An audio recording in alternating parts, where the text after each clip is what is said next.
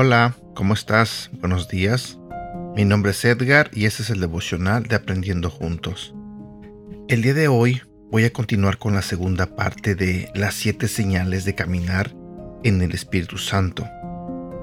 Hoy hablaré sobre la unción del Espíritu Santo en tu vida. La unción es un desbordamiento de la vida de Dios dentro de nosotros. Es como cuando nuestra taza pasa de estar llena a rebosar. Cuando caminamos en el Espíritu Santo, Él causa que nuestra taza se derrame dentro de las vidas de los demás. La unción es el resultado de caminar en comunión íntima con Él.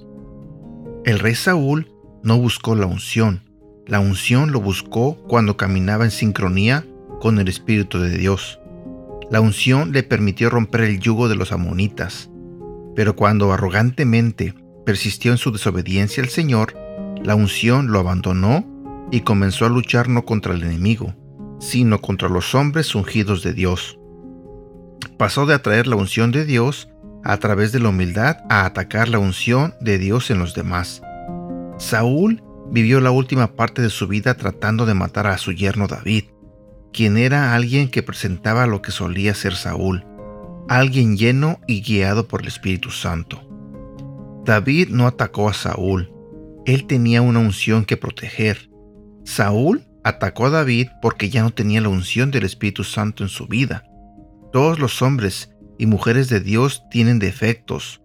Los que están en la Biblia tenían pecados y debilidades, y también los tienen la gente que Dios usa hoy en día. Cuando honramos al Espíritu Santo en otra persona, no ignoramos su humanidad o sus defectos. Pero cuando hacemos nuestra misión destruir a otros simplemente porque no estamos de acuerdo con su estilo o envidiamos el favor con el que caminan, acusándolos de herejía solo porque no estamos de acuerdo con lo que hacen, tenemos que mirar en profundidad nuestro corazón. ¿Se ha apartado de nosotros la dulce presencia manifiesta del Espíritu Santo? Queridos amigos, podemos estar en desacuerdo con alguien sin intentar destruirlos. Nosotros, los creyentes que creen en la Biblia, que siguen a Jesús y que están llenos del Espíritu, estamos todos en el mismo equipo. Cuando atacamos a alguien que es usado por el Señor, no solo nos perdemos la unción de Dios, sino que también corremos el peligro de entristecer o blasfemar contra el Espíritu Santo. Volvamos a la historia de Saúl. Él atacó a David después de que perdió la conexión con el Espíritu Santo. Perdió su autoridad para atacar al enemigo real. En cambio, convirtió en enemigo a la persona elegida por Dios se convenció a sí mismo y a otros de que David era un traidor cuando en realidad Saúl simplemente estaba viviendo sin el Espíritu. Oremos juntos.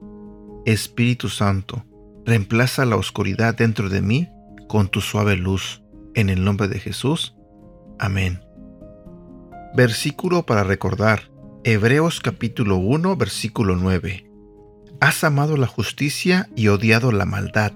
Por eso Dios tu Dios te ha ungido con aceite de alegría, exaltándote por encima de tus compañeros. ¿Sabes? Algo que me llama mucho la atención de este devocional es la parte donde dice que cuando atacamos a alguien que es usado por el Señor, no solo nos perdemos de la unción de Dios, sino que también corremos el peligro de entristecer o blasfemar contra el Espíritu Santo. Me llamó mucho la atención porque eh, hay personas que realmente son usados por Dios. Hay personas que realmente son ungidos de Dios y Dios los está usando, cambiando vidas, impactando el mundo por todos lados.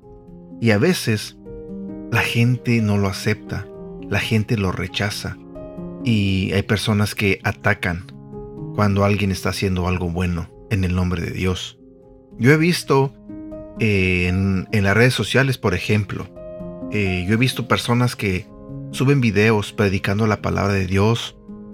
Yo también subo material, contenido en las redes sociales, compartiendo la palabra de Dios.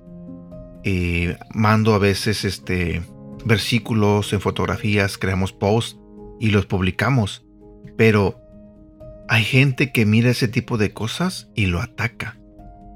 Hay personas que suben videos predicando, ya sea algo pequeño, y yo he visto cómo los comentarios son malos contra ellos. A veces me pregunto, ¿por qué atacamos a alguien que está predicando la palabra de Dios?